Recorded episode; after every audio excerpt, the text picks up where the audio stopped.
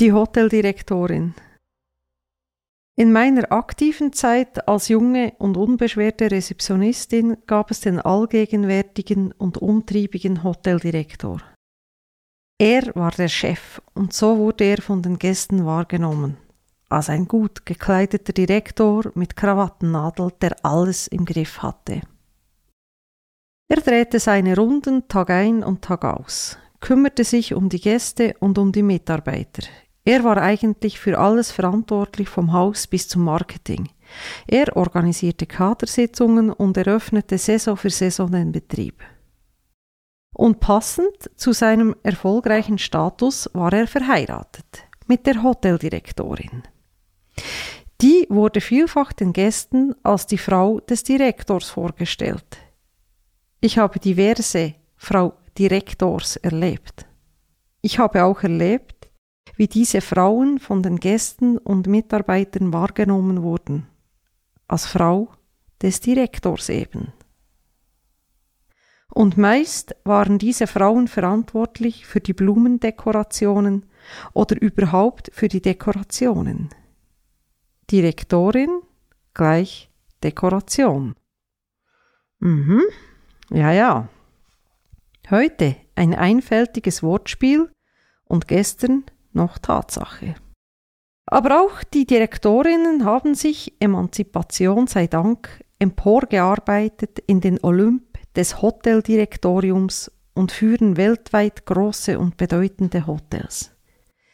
Persönlichkeiten und Frauen, die ich bewundere, wie sie all diese Dinge managen. Ich halte ja doch nichts von Bemerkungen, dass Frauen immer mehr machen müssten in einer Zeit, in der gleich viel schließlich genügt. Was mich aber in Sachen Hotelemanzipation immer wieder irritiert, sind die Titelbilder auf Hochglanzmagazinen. Frau Direktor sitzt und Herr Direktor steht beschützend hinter ihr. Und da sprechen wir bereits von der neuen Generation, von den sogenannten jungen, wilden Hoteliers, die nicht nur keine Krawattennadel mehr tragen, sondern todesmutig auch gar keine Krawatte mehr. Mhm, ganz schön mutig und wirklich wild. Wer es zwischen den Zeilen noch nicht gespürt hat, hier nun doch die direkte Variante. Ich finde, dass Hoteldirektorinnen, die den Beruf ohne Direktor ausüben, nicht immer betonen müssen, wie schwierig es als Frau ist. Das ist meines Erachtens kontraproduktiv. Sondern es einfach tun und das gut. Und dann müssen wir Frauen uns nicht immer wieder erklären. Egal, ob Hoteldirektorin oder Managerin oder was auch immer. Und wenn Fotos, dann bitte auch hier gleichberechtigt.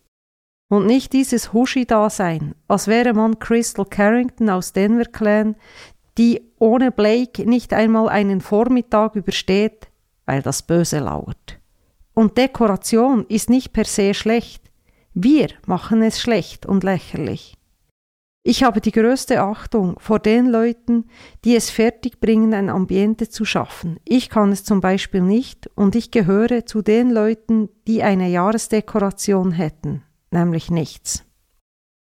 Und Menschen, die lieber im Hintergrund arbeiten und das sich selber präsentieren nicht so mögen, die sind nicht einfach nur für den Spruch gut, hinter jedem erfolgreichen Mann steht eine starke Frau, sondern das sind die Persönlichkeiten, die die Fäden ziehen und das Konstrukt zusammenhalten.